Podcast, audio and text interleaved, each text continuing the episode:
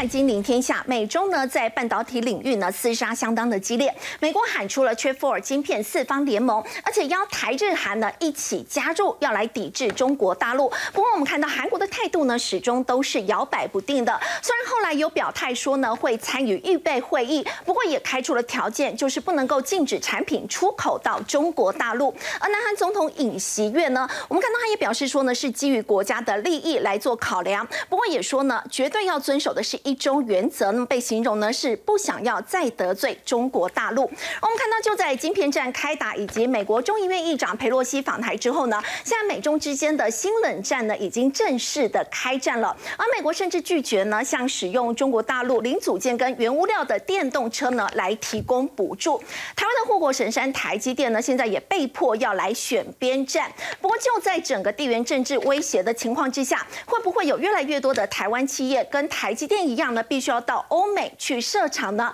这会不会造成台湾在产业发展的一个空洞化的危机？尤其呢是在佩洛西呢离开台湾之后呢，中共呢是进行了环台的军演，包括呢在渤海跟黄海的南部呢都扩大来做演习。那么接下来这一场呢危机可以说是一触即发，对于台湾的这个企业会带来哪一些的冲击跟影响呢？我们今天在节目现场呢为您邀请到的是资深媒体人王尚志，观众朋友大家好，还有淡大财经系的副教授段长文，大家好，淡大战略所的教授王高成，主持人、各位观众大家好，还有台经院产经资料库的总监刘佩珍。主持人、各位观众朋友大家好。好，我们要先请教上这个，我们看到佩洛西访台，现在呢，新加坡的前外长说，其实当天晚上哦，美中都已经做好要交战的准备了。那么日本的岸信夫也说呢，这次的环太平洋军演哦，是第一次针对存亡危机在进行一个训练。那么两岸的这个冲突真的是一触即发。没有错，中国大陆解放军的这个围台的这个部分的演习，虽然暂时告个段落，其实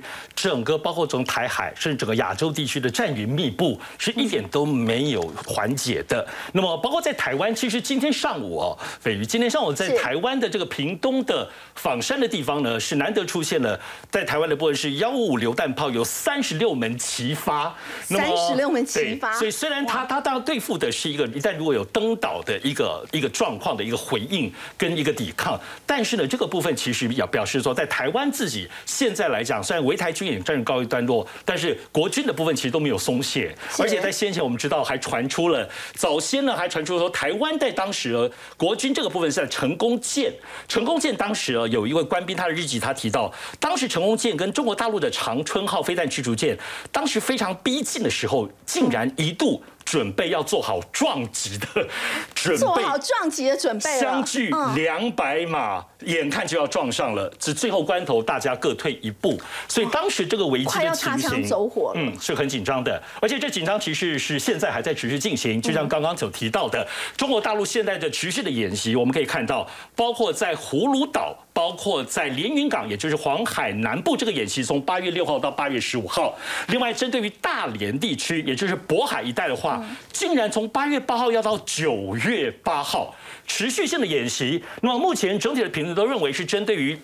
呃，在所有所谓的这个东海的这个地方，对于韩国、日本，尤其针对日本而来，这边是中国大陆的评论方面。当然，这里头就是刚刚所提到的岸信夫提到，其实日本在这次参加到八月，从七月到八月的这个太平洋环洋的部分的这个这个所谓的这个跨国的演习当中，日本其实是提出个非常特别的。日本当时所提出的一个他们的军演项目是所谓是针对于日本存亡危机。事态，存亡危机事态是什么意思呢？也就是说，这次演习当中是日本第一次针对于日本本身国内这个法令叫做事态对应法。一旦也就是说，如如果涉及到日本的生存问题的时候呢，他们就不受到先前包括宪法的部分的限制，那么他们所有包括的军事动员的武力。可以全部拿出来，而且这次的演习当中很特别，它其实是到八月三号为止哦。那么，但是八月二号佩洛西来台湾这个事情就发生了，所以这个部分的针对性，当然对象谁是让他这个生存呢？其实蛮针对性的中国，所以像中国的部分的演习，也就是真的对于日本的部分是特别高。那么，当然这个部分的所谓这种紧张的部分状况，刚刚提到了，呃，在呃新加坡的外长。他透露说，当晚美中已经做好交战准备。新加坡都是实话实说哈，都是老实处的国家。他们所掌握的，包括美国、台湾跟中国大陆的情报，就如同我们刚刚看到的这个舰两百码就要互撞的，对这个情形确实是非常紧绷的。所以事实上，李显龙其实也特别针对于现在台海情势，他也提到了，他认为现在整个中美部分关系使得亚洲安全的紧张，他认为现在短时之间很难解除。也就是这个紧张的情势，他认为新加坡都要来为此做好准备。当然，现在大家最关注的整个亚洲地区的这个紧张情势，主要是针对韩国。那么下一个战场会不会是在南韩呢？对，主要的部分是现在在有关于这个军演还在进行呢的情形之下，第一个马上出现跟中国大陆的外交对话的，就恰好就是南韩。那么我们首先看这边，在早前我看军演的时候呢，其实北京方面有要求，希望南韩要遵守有关于萨德飞弹的这个三步的这个部分政策，但是韩国当时他说他其实并没有承诺哦，所以在保持一个中立跟保持一个警戒的状态。但是现在正在进行的有关于南韩外长朴正朴正惠。他来见会见外长，当然外长王毅的，他们其实在青岛所举行的这次所谈的部分的内容就非常的重要了。一方面是整个国际上对于中国大陆在整个台海军演之后。到底中国大陆是强硬还是慢慢会缓和？此外，也就是针对到刚刚讲 Chief Four 的部分的问题，这里头我想主要是南海外长去沟通的。我们来看下一页，这是有关于现在南韩他们所现在在谈的部分的内容。我们知道，在这次沟通当中是这样子的，南韩的部分已经正式。表达说愿意参加美国的这个 Chief Four 的预对，这是备韩会议了。联社的报道说，他们已经有跟美国说他们会加入晶片四方联盟的意愿了。对，但是会加入讨论这个预备会议，并不表示什么都按照美国的条件。他们这里头提到说，为了要避免刺激中国，他们要劝美国不要把对中国实施出口的这个限制放进去。意思就是说，韩国还是要持续出口晶片到中国大陆。对当然这里头包括我们可以看到呢，南韩的外交部长他也提到。无论如何，在这一次的会谈当中，他是尊重一个中国。是他们也提到，在亚洲地区的这个安全稳定，对于朝鲜半岛跟整个亚洲区域安全都很重要的。那么这次针对于中韩这次外长的会议呢，当然中国大陆方面也有表达，如果韩国能够坚持独立自主外交的话，他说其实中国就会有巨大的合作空间。那么当然，其实在这里头，我特别要分享一个部分，有南华早报有个观点讲到，中国大陆其实在这次有关于军演引起全世界的瞩目之外，其实在外交方面可能面临一点两难，因为我们都知道这半年来，无论是包括在乌克兰、在欧洲、在中东、在东南亚的部分，中国大陆现在在呈现一个部分，其实比较柔软的广纳各方的一个态度来对抗美国。但是呢，这次军军演对于台湾的部分突然讲件强势的武力，是不是会让这个国际关系当中惧怕，外交当中拿捏变得非常的困难？所以中国会这次怎么跟？南韩的部分跟韩国这次在拿捏那个软硬之间，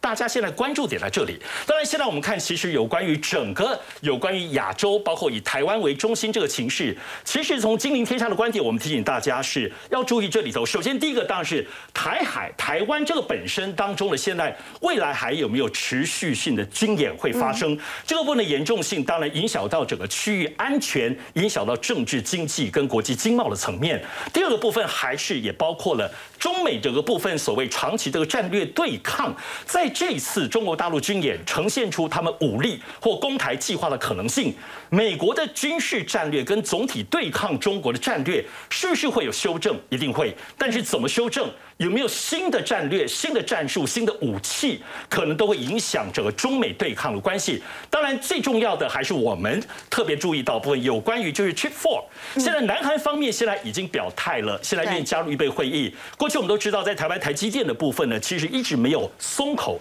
那么台积电可能掌握的部分是所谓 last minute，最后一分钟再来表达。但是眼看着南韩已经表态了，有关于加入 Chip Four 的部分的压力，在台积电方面或在台湾方面。现在看起来也已经兵临城下，我们得很快要有一个态度或决定了。在观察台海情势，要从这三个层面来观察，才能了解目前整个亚洲地区关系，从晶片到中美关系，乃至于包括在台海跟亚洲的区域军事安全，整个三层的格局是如此来观察的。好，就像刚刚上志所提的，大家也很关注。哦。接下来呢，这个以后这个军演会不会变成是常态化呢？我们接下来请教王教授。我们看到在这一次呢，其实有二十二架次的这个攻击呢，飞越了海峡的中线。那么大家也说，这个数目呢是历史以来最高的。那以后如果说这个军演常态化的话，会不会压缩到台湾的生存空间呢？确实如此哈。我们看到，其实这个海峡中线，它是在一九五五年在美方所单方面的一个设立，它其实是希望维持两岸之间至少有一个分割点，跟相互的区域保持一个安全。那事实上，大陆这几年来，其实它的军力发展已经相当的一个成熟啊。但是对于中线，它基本上还算是尊重了。不过它偶尔它实际上也会跨越，那基本上是在我们的这个西南方的一个空域，它这几年它都有这个切过啊，但并不是那么大的一个规模。那我们看到这一次的演习，其实一个有几个特点，第一个就是说它的一个军事大量的跨越了一个海峡的一个中线啊。那不只是说这个有二十二次，几乎每天的这个演习都有二十二次架次以上的这个军机呢，试图来穿越这个海峡的一个中线啊。那它整个的演习的一个地点呢，其实我们看到。他所公布的一个七个地区的话，其实都是在中线以东的了啊。那等于说它的一个范围等于是跨越了这个中线，而且第二个就是说，它这一次的一个演习呢，有好几个地方相当贴近到我们重要的一个出海港啊。那同时呢，它的一个地点呢，已经是不只是在中线以东，而且是根本是临近我们自己的一个领海跟这个领海的这个连接区啊。至少它划的一个区域来讲，有三个地点，它实际上已经进入到我们。领海的呃一个范围啊，那我们看到所国防部所公布的一个资料呢，它几乎这一段时间来讲，每天呢都有十三艘以上的一个它的比较先进的一个船舰呢，在我们二十四海里之外的地方来做一些试图的一一个一个逼近啊。那另外就是说，我觉得在这一次的一个演习跟以往还不太一样，就是在一九九六年的演习，它基本上是打飞弹嘛啊，但这一次的话，它的飞弹。那不是打，而且是越过我们的这个台湾的一个上空啊，而且它的这个弹着点哈，不是只有在我们临近的南北两区显示说它有能力呢来封锁我们这个港口，甚至在东部的海域地区，它也有四个这个飞弹的一个一个落点。那这部来讲，其实就是主角于这个未来，如果美日要来意图干涉，就是台海之间的一个冲突的话，它有能力进行这个反介入的啊这样的一个战争啊。那另外就是说，它在这个台海峡这个中线附近呢，进行这个火炮的射击。那我觉得这方面来讲，也是值得我们台湾注意的哈。因为火炮相对来讲，它的一个成本是比较低的，但它现在能够把火炮的这个射程增加到这个四五百公里以上，等于说在第一波对台湾的攻击里面，它不一定是要用导弹，它事实上是用这个火炮，其实就可以把台湾。西部沿岸的这些岸上的一些防卫的一个能力呢，相当程度的一个摧毁啊！我想这对我们的一个这个抵御大陆的犯台能力呢，其实影响都是很大的啊。那所以我觉得他这一次的一个演习呢，那么等于是说跨越了这个中线，而且接近我们领海哈。那还有一个特点就是说，它不是在像上次一样只是这个打飞弹而已啊，它这次根本就是海空军直接就来临临近本岛来进行海空的一个。联合的一个一个演习啊，那代表就是说它的一个军事发展的一个程度跟它的能力啊，等完全是不考虑我们这一方面的一个感受跟防御的可能啊，做一个贴近的演习啊，所以我觉得这个演习的话。不只是对台的一个政治上的一个恫吓，事实上也是他未来攻台的一个实战演练的一个一个一部分啊。那么你能够在这么短的时间内，在这么几个关键地区马上来部署，那么这绝非是临时起意，那表示说其实他平常就已经有这些规划，但是他找不到机会来来测试啊，所以刚好借由这个机会来进行的一个测试。那么我觉得对台湾的这个呃威胁，事实上是持续的一个存在了啊。我们看到就是说虽虽然他本来宣布是只有三天的演习，但是接接连这两天并没有这个结束嘛。那就算是这个呃原来公布的要结束之前其实大陆的这个央视他在总结这一次呃的演习报告之后，他也讲说未来的这个演训呢可能会是一个比较常态化啊。那我们觉得这是有迹可循的，因为他在我们西南空域的这一个穿越，事实上这几年都在做那。这个绕岛的一个一个航行，它事实上也有也有在在进行啊。那过去是来讲，在海峡的中线，那么靠近这个比较面临台湾本岛的中部跟北部，它比较没有去做啊。那我觉得未来来讲的话，它在这一部分的一个试图的一个穿越可能会比较经常啊。那尤其是这一次的一个演习呢，除了这个战机的穿越之外，首次就是它的战舰也这个穿越了这个海峡的一个中线了。我想这一部分来讲，对我们的这个威信感都是比较更大的一些啊。那么这些来讲，我觉得将来都会成为一个它的一个常态。那经常的话，对我们造成的一个呃整个一个防御上的一个一个威胁啊。那尤其是如果说台海的这个空间，这个中线以东呢，它经常的能够来这边进行的这个演习，而且甚至掌控的话，那等于压缩了我们自己的海空军的一个操演的一一个范围以及反应的时间啊。这对了未来讲，对台湾的安全都是是相当不利的。好，再请教王教授，因为我们刚刚有提到日本的防卫大臣岸信夫，他在昨天呢有特别透露，在今年这个环太平洋军演，日本其实有首度实施存亡危机的一个演训，这是不是代表说，如果日本有，如果台湾有事的话，也等于是日本有事呢？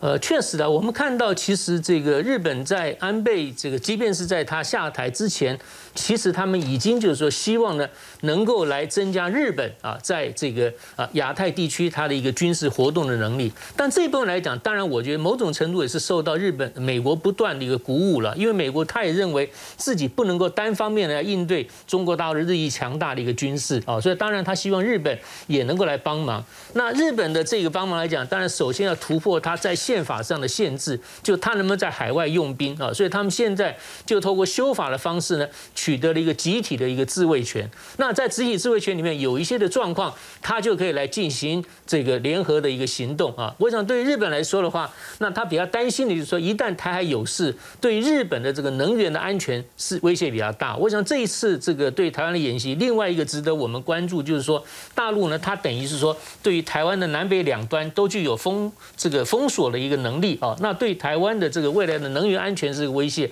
当然对日本也是。所以我觉得。日本现在当然，呃，在这个政策继续的一个呃推动之下呢，他也必须要做一些准备啊。当然，美国也跟他来进行这样一个联合的一个演习。可是我觉得。我们从这个演习的范围，当然它并没有公告它的内容啊。可是日本，我觉得它恐怕还是会比较逐步来了。就是说，如果一旦将来这个台海发生冲突，假设美国决定介入的话，依照他这一条的这个法律相关，他事实上当然是影响到日本的生存安全。一旦盟国遭遇到攻击，那就是美国嘛，他来出兵协助啊。不过这个协助的话，恐怕还是。比较集中于在所谓的侦查跟后勤的一个防卫方面，那么在第一线啊进行的直接的一个作战，恐怕日本方面还是必须要考量啊，因为这个如果过度的一个介入的话，恐怕在。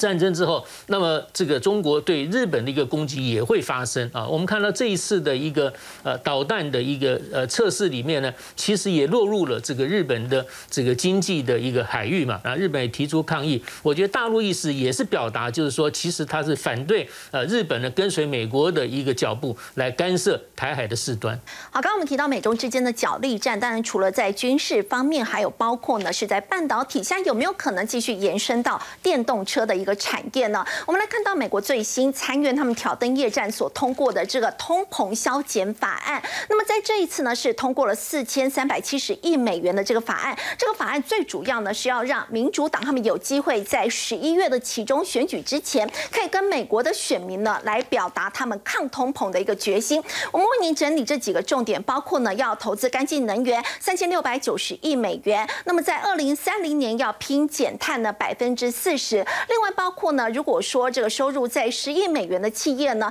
缴纳的税率呢要提高到百分之十五。另外呢，库藏股实施的这个规模的部分呢，必须要课税百分之一。另外也是要提供更便宜的一个处方间的药价。不过整个特别要关注的重点就是在电动车产业了。在这一次呢，这个法案特别提到电动车的买主呢，可以获得每个人最高呢七千五百美元的这个税额的减免。但是呢，车厂呢。非常重要的一个条件就是必须要是在北美组装电动车，而且一定要尽快来停止呢仰赖中国电池的供应链。所以我们就要来请教这个段老师了。现在除了在半导体方面呢，美国要大家选边站之外，是不是呢在电动车电池领域这一块呢，现在也希望呢大家可以转向美国？呃。大家可能都不大清楚哈，其实电动车的呃这个动力电池的话，七十 percent 是由中国在生产哈。那当然这种啊电池的话，呃，我们可以想象得到哈，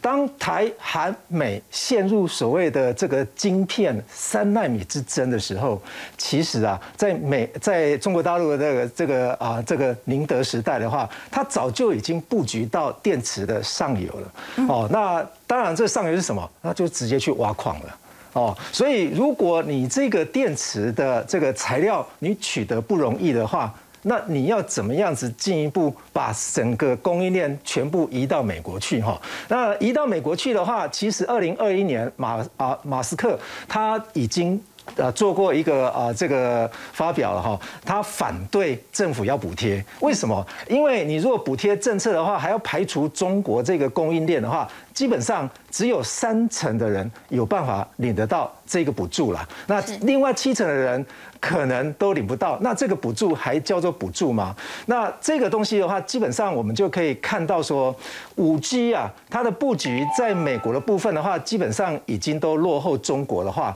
那我们可以想象得到了，这种晶晶片的一个生产制造的话，美国早已经落后很多了哈。那如果呃美国不再做这种限制的话，那恐怕在中国大陆啊，它的 GDP 的总量。会被日本的日经媒媒体啊所预测到是二零二八年可能就会超越美国哎，所以美国的话基本上目前已经看到了这种趋势，会有这样的担忧哎，对，当然会担忧了哈。那当然大家不要呃不要忘记了，其实中国大陆的科学发展的话也是非常厉害哈。从那个呃发表那个呃那个科学的这个呃这个文章来看的话，它在二零一九年已经超越美国了。那不要说数量，我们。我们用品质来看的话，连科研研究里面的 Top Ten 啊，也就是品质的部分是顶端的一个期刊的话，在二零一九年到二零二零年已经都超越美国的话，那我想这个美国已经警觉到这种迹象的话，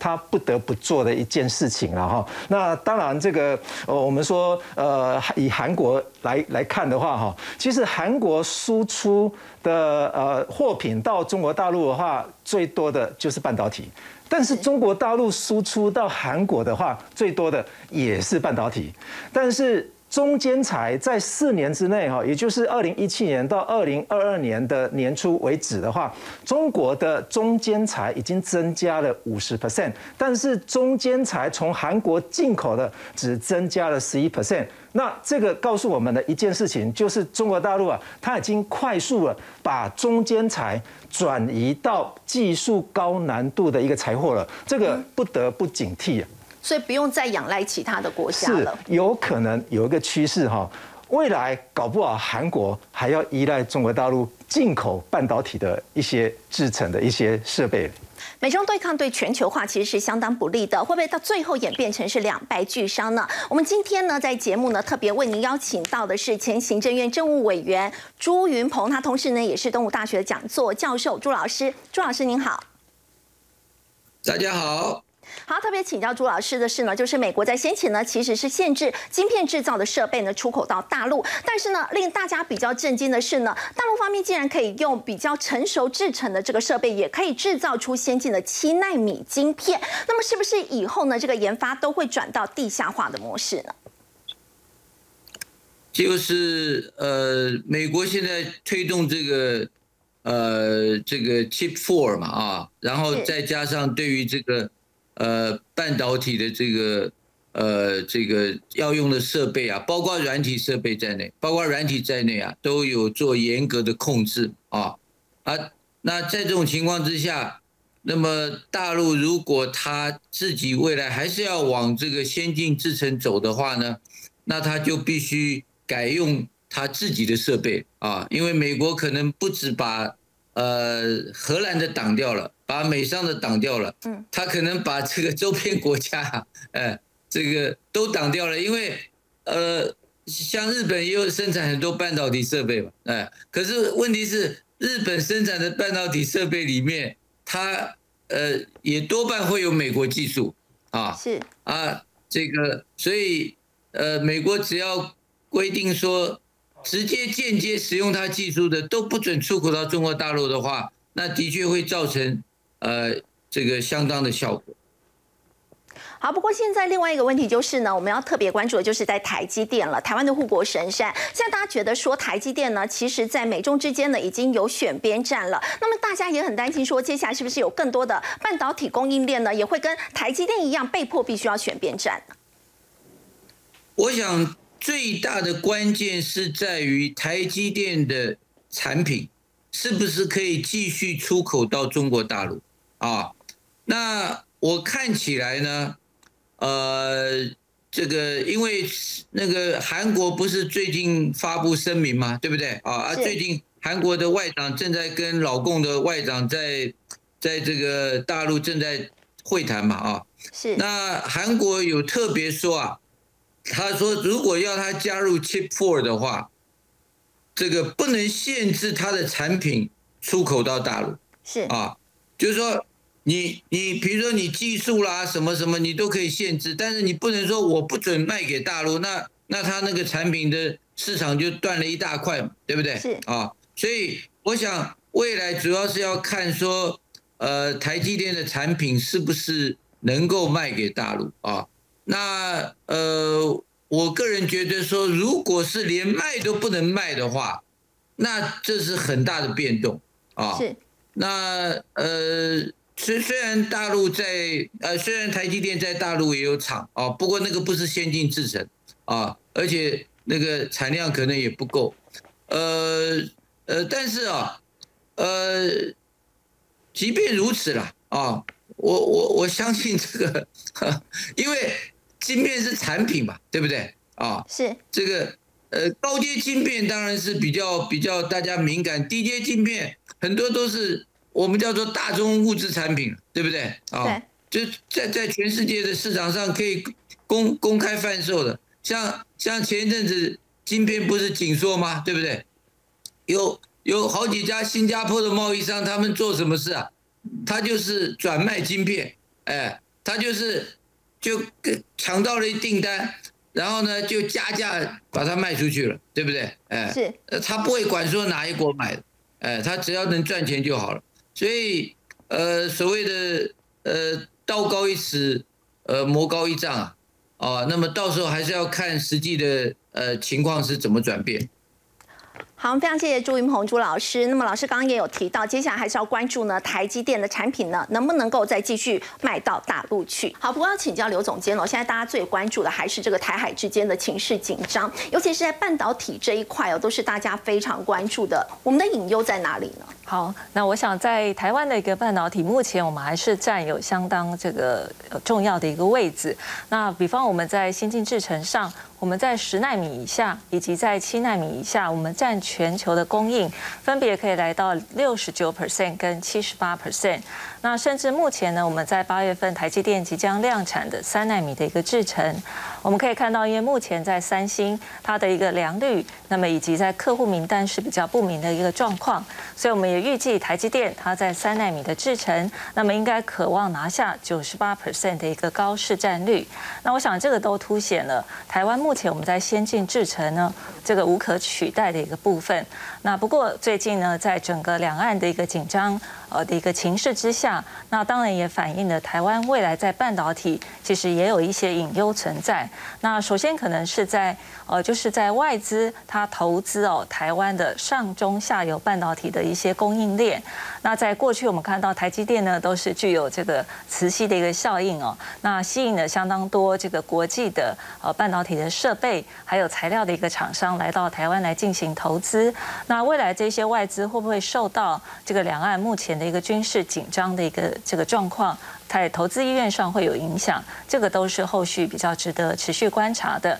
那另外就是在过去呢，台湾我们不管是在疫情，或者是美中科技战，那甚至在俄乌战争，那或者是在这个国际市场有发生天灾的一些状况之下，台湾都能够承接蛮多的一个转单或者是急单哦，这样的一个效应是是，那就会比较忧心。那未来如果在整个呃这个中国它的一个军演如果常态化，那比较限制到我们这空运或者是在海运的一个运输，会比较耽搁。我们在这个出货的时程的话，那是不是客户他在这个转单或者是在急单的一个下？单，可能就会另有所考量。以现在来讲的话，跟过去相比的话，集单已经有很明显的减少了吗？呃，目前这个状况是还没有，但是我觉得这个是未来中长期呢，我们要必须要持续观察的。是。那另外的部分的话，我们可以看到，在过去呢，其实国际市场就已经给台湾比较大的压力，就是说我们的半导体的产能哦，就十 percent 几乎都还是集中在台湾，所以呢，大家会希望说我们能够分散我们的生产基地，能够尽量到海外呢来进行投资布局。那我想在历经过这一次的两岸的一个军事的一个紧俏的一个局面，可能在国际这个部分的一个声浪哦，其实会逐步的一个升高，这个也都是未来呢我们必须要持续观察的。那有没有可能转单到特定哪一个国家呢？譬如说像南韩。三星好，那我觉得就是在呃转单或是集单，那甚至在客户可能会考虑在第二的一个这个供应来源哦，去增加它的一个比重。那我觉得在先进制程这一块其实是不容易发生的。那因为台湾目前在这个像台积电三纳米这个部分，其实是全球无可取代的一个地位。那我觉得比较可能发生的，会是在相关包括像成熟制程，或者是在中低阶的一些封测。那或许在客户端。可能会考量在两岸的一些风险，那可能会稍微去增加一下其他国家它的一个供应来源。那这个部分它未来的一个负面效应，那就蛮值得我们来做一个追踪。好，在这次佩洛西访台之后呢，其实大陆呢除了现在在进行这个军演之外，还包括了对台湾的农渔产品呢也提出了一些制裁。那么在接下来还会不会有更多的产业受到影响呢？我们先休息一下，稍后回来。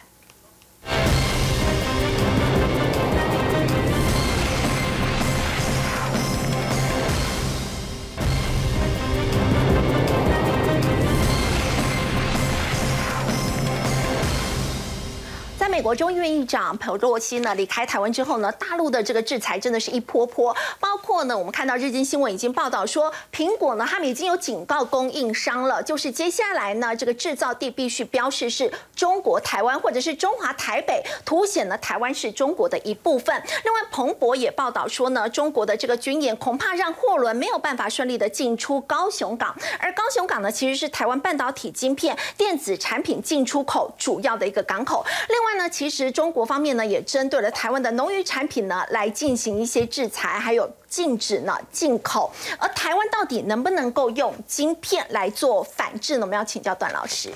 呃，我觉得，比方说像如何发动这种贸易制裁的话，哈，那当然，呃，中国大陆对我们现在而言的话，当然是。会有可能的哈，那当然现在的媒体大部分都焦点都放在，比方说可能是 e 法的项目哈，但是我觉得这是时间点的问题跟项目的问题哈，何时会发动？我想在中国大陆应该已经有一个计划了哈。那当然，其实大很多台湾人的思维哈，都是说我们台湾是依赖。啊，就是呃，中国大陆是依赖我们资通讯的产品。那中国大陆依赖我们资通讯的产品的话，基本上是不会在资通讯产品产品上面哦，去所谓做的一些制裁的动作哈。但是我觉得啊啊，大家不要忘记一件事情哈。那中国大陆它科技在进步，这个就很类似我们，比方说我们是大学老师的话哈，那我们大学老师的话，呃，二十年前看到的学生年纪是一样的。跟二十年之后看到了这些学生年纪是一样的，觉得自己都哎永远都是年轻的。那当然，我们台湾人一一向都看中国大陆科技是落后是落后啊。但是因为呃这个中国大陆的科技啊，在进步的速度是非常快哈。那其实厦门大学一位这个啊也台湾研究中心的副主任哈，他就提到说，如果从生产能力来看的话，那台湾。出口到中国大陆资通讯产品里面的九成都可以由第三方来替代，只剩下其中的十呃十 percent。那这个十 percent 的话，就是属于我们所谓的高端的半导体的一些啊产产品哦。那当然呃，大家可能都会去猜说，到底是哪个项目哪个项目啊？我是认为这样子的，就是说大家猜得到啊，这个石斑鱼被制裁吗？也猜不到啊。那如果说你还要再猜，继续猜下去的话，再继续下去的话，一架飞机飞过来，我们的型号都猜不准的话，那接下来我们到底会猜到哪一个产品呢？我认为，呃，这个时间问题了哈。那当然。大陆会什么样子的行动的话，我们也很难以预估了哈。那我是认为应该不会是 A 克法的哦，我是认为应该是资通讯里面的某一项重要的一个，它可以替代的一些商品。好，不过我们一直提到这个美中之间的角力战嘛，那刚刚也提到台积电，其实这一次大家也说，它其实已经有这个选边站的味道了。那如果说接下来呢，有更多的这个厂商也被要求说，你可能要到欧美去设厂啊，因为地缘政治因素的一个考量的话，这这样造成台湾的这个产业呢外移的话，会不会会有这个空洞化的危机？我觉得产业所谓的外移的动作的话，是要外移到成本比较低的国家去生产，这下是颠倒了。哎，大家想想看，台湾的厂商都是傻子吗？都要移到高成本的地方去生产的话，连张忠谋他都跳出来说了，如果晶圆厂移到美国去生产的话，那么这个生产的成本的话会增加五十 percent 啊。他其实这一次在跟那个佩洛西午宴的时候，他其实就有很直白的就有讲出来。是，那预估。大概是二十五到四十 percent 的哈，但是如果我们想想看哦，一家美国 AI 的公司，它有做过最近做了个一个调查哈，如果美国生产的这个晶圆厂，如果把所有国外的啊这些呃这个比较呃比较 top 的一些晶圆厂都跑到美国去设厂的话，如果跟设的跟台湾一模一样，二十座的话。那美国的这些半导体的劳力应该要会下降五十 percent 哦，而且还要增加一千五百张半导体的签证，这下子美国会不会啊？这个这个劳动的一些人口的话，会跳出来抗议哦？这个非常有可能的一件事情了哈。那当然，这种半导体会不会影响到我们台商的这个空洞化？我是认为啊，这个是不大可能的。空洞化应该是指称的是说，我们目前台商在中国大陆设厂的，可能会被迫移到非美的国家去设厂，这个可能会影响到。中国大陆的一些台商的空洞化问题啊，嗯，好，刚刚我们提到这个产业的空洞化，我再请教这个王教授，就是说我们讲担心这个台湾的产业会外移嘛，但是现在就是因为中美之间的角力，让台湾其实，在地缘政治因素的这个考量之下，那么在半导体的这一块，是不是真的必须要面临这样的抉择？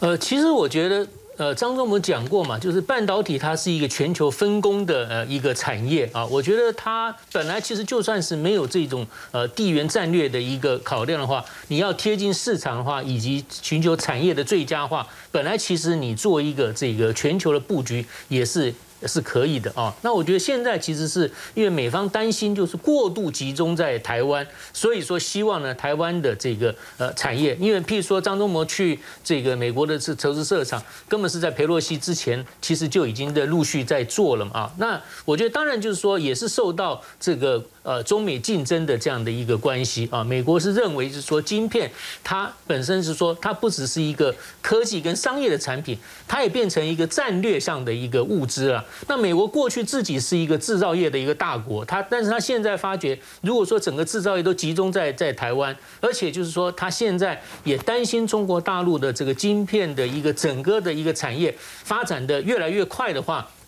那等于说，甚至来。呃，变成一个取代台湾，或台湾成为它的一个一个整个的呃整个产品的这个附庸的一部分，那美国是如何的自处的？所以他当然会希望，就是说台湾部分的产业能够移到这个呃美国去啊。不过我觉得就是说，其实但你公司他自己也有他自己的一个营运的一个方针嘛。基于美国的一个呃友谊，或者是这个科技，因为有一些技术你可能还需要美方的支持，或许你有部分可以说是呃应用策略上以及分散风。且你到美国地区去，但你不可能把所有你自己的一些整个所有的产业的重心全部到移到啊这个美国去啊，美国智障也没有能力来吃下这些所有的这些产能。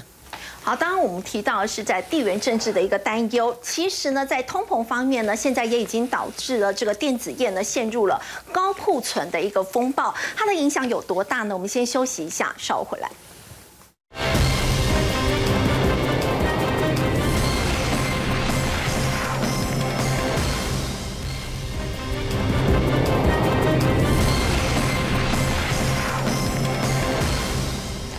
通膨的危机呢，让电子业已经陷入了高库存的一个风暴了。我们看到，包括像是一些 PC 品牌，整个成品的总库存在今年第一季度攀升到了创新高的一百四十八亿美元，年增率呢高达了百分之五十六。而另外再看到智慧手机的部分呢，也是面临这样的一个窘境。大陆品牌手机的库存呢超过了三千万只，而三星的库存将近五千万只。五千万只呢，其实我们看到三星今年预估的总出货呢，应该是可以达到二点七亿只。这五千万只呢，就占了它的百分之十八，等于说是比健康的水位呢要高出了一倍之多。另外在面板呢，我们看到呢，也是面临到供过于求的压力，这个报价不断的下滑，还有在 IC 设计的部分呢，个别厂商的库存状况不一。但是目前市场普遍预期呢，库存去化还要到明年的上半年了。另外在记忆体呢，同样哦也是有库存的问题。显示卡的部分呢，微星跟技嘉第一季的存货金额呢，年增率竟然是超过了有六成之多，就要请教这个刘总监了。现在消费性电子这一块是不是苦日子要来了？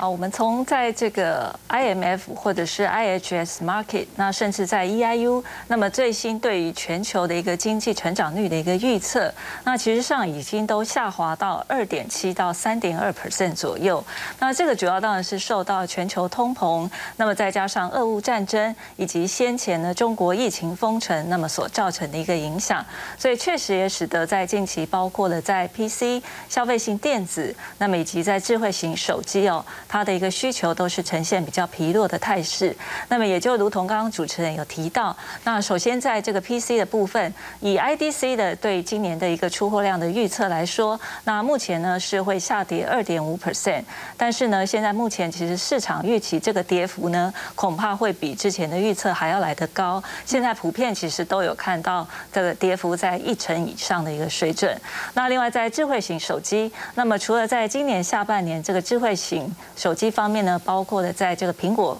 这个部分，其实出货，那么仍然还是可以持续的呈现比较稳健的态势之外，那其实在中国，特别是在安卓阵营这一块的一个需求，恐怕也是会呈现比较疲弱的态势。所以在 IDC 它其实也是预测，在今年的一个全球智慧型手机的出货量，恐怕呢也是会衰退三点五 percent。那目前全球大概只有达到十三点零六亿只左右的一个水准。那另外就是在面板的部分，我们也可以看到，那么其实，在去年的面板是呈现一个价量齐扬的局面，那今年呢，就面临了一个非常供过于求的一个状况，所以在这个价格的部分的一个跌幅呢，也是相当的一个显著。那另外在 IC 设计业，我们可以看到，国内在第一大跟第二大，也就是说，包括了联发科跟联咏，在最近的一个法说会，它所揭露的一个资讯，其实都是显得相对的比较悲观一些。那么也就如同主持人讲的。目前呢，在高库存的一个去化之下，恐怕呢未来会持续二到四季左右的一个时间。那另外就是在记忆体的一个状况。那么原先我们预测，呃，包括的在 DRAM 跟 NAND Flash，从去年的一个下半年开始进入了一个库存调整。那么预计呢，原先应该是要进行到今年的年中为止哦。那在今年下半年应该就渴望呃呈现止跌回升的态势。不过因为目前呢，在终端应用市场的一个需求。还是显得相对的疲弱，所以在今年第三季，不管是在 DRAM 或者是在 net flash，它的一个报价，那它的跌幅甚至会比第二季还要来得高。那么，所以这个都其实都反映了，那目前的整个在这个科技市场当中哦。比较跟 PC 消费性电子或者是在这个智慧型手机方面有关的这些业者，确实在最近的业绩上的一个表现都是一个不尽理想的一个状况。但是台积电就没有这样的一个库存的问题。是我们从台积电在第三季法说，呃，反而释出了非常乐观的一个讯号。那包括了它的一个合并营收，那么在这个第三季的一个季增率，从这个十点一可以达到这个十四点五 percent 哦。那这个是比第二季。的一个成长幅度还要来得强，那甚至台积电呢也上修了今年全年的合并营收，它的一个年增率从原先的二十四到二十九 percent 的一个区间，那么上调到三十四到三十六 percent 的一个高水准。那这个最主要其实是在于台积电它拥有在整个呃产业链当中非常关键的一个地位，也就是说在先进制程上它拥有这个无可取代的一个部分，所以在这一块呢还是持续要加持。这个台积电它的一个业绩。那另外我们也可以看到，台积电它其实在应用领域的一个分布是相当的一个分散。也就是说，目前呢，台积电最主要的一个高效能的运算，它的这个占比其实是比较高的。而在这一块，目前的一个需求还是非常强劲。那另外包括的像是物联网、车用电子，或者是在伺服器、云端运算等等这方面的一个需求，那目前的表现还是比较好的。所以相对呢，对于台积电来讲，呃，有关于在 PC 或者是智慧型手机或者是消费型电子这一块的一个需求下滑的一个部分，当然相对就。会有一个抵消的一个情形，所以这个部分其实对于台积电来讲，那似乎是没有太大的一个影响。那另外，我们也从这个科技产业当中哦，可以发现最近其实有一个长边的效应，也就是说你会发现整个在下面呢，其实在下游的部分是比较冷的，而中游的部分是比较温的，那上游的部分还是有部分还是呈现比较热的。也就是说，像是台积电或者是日月光，那甚至在联电，其实最近第三季哦所释出的一个讯息，其实表现在业绩上都是还是相对的不错。那这个主要就是反映在。那就是每一个环节上呢，它的一个目前的供需情况啊，其实是比较不尽相同的。那另外我们可以看到，整个在库存呢，每一个环节也都是有不同的一个状况。那所以从下游慢慢传导到上游，其实就会造成在上游其实需求端呢会有看到跟真实的状况会有比较扭曲的一个状况。所以在这个部分，其实宏基的董事长就特别提到，哦，现在科技产业的确存在着这个常变的一个情形。所以综合起来，我们可以看到，目前呢，国内呢，其实在科技的产业业或者是在全球的部分哦，的确在下半年可能会面临到的是一个比较旺季不旺的一个态势。那甚至部分的业者在今年下半年的业绩的表现上，还会比上半年还要来得差。那不过整个科技产业还是会呈现比较两极化的一个状况哦，比较分歧的一个走势。也就是说，部分业者它跟部分的领域，呃，如果是在需求比较强的话，它依旧还是能够维持比较好的一个业绩，但是呢，如果跟我们刚刚提到那三个领域哦，其实需求比较差的，就可以看到它其实在下半年的业绩上都是比较疲弱的。所以电子业还是比较呈现是上肥下瘦这样一个情况。好，不过我们说到呢，这个电子业接下来还有哪一些趋势要特别关注呢？先休息一下，稍后回来。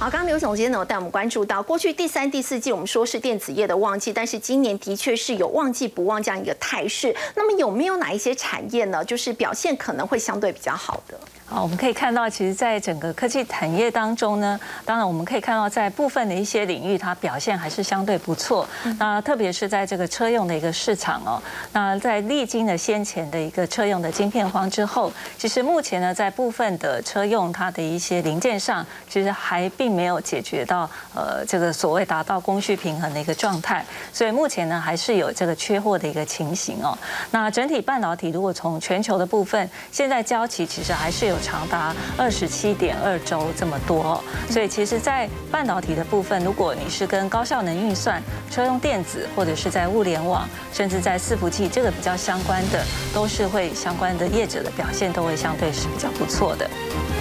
另外，在半导体的话，您刚刚有提到，其实 IC 设设计这一块的话，现在也开始有一些杂音出来了。没错，特别是在这个手机的晶片，或者是在 LCD 的一个驱动 IC，或者是在 MCU 的部分，那么这一块的确的最近的业绩的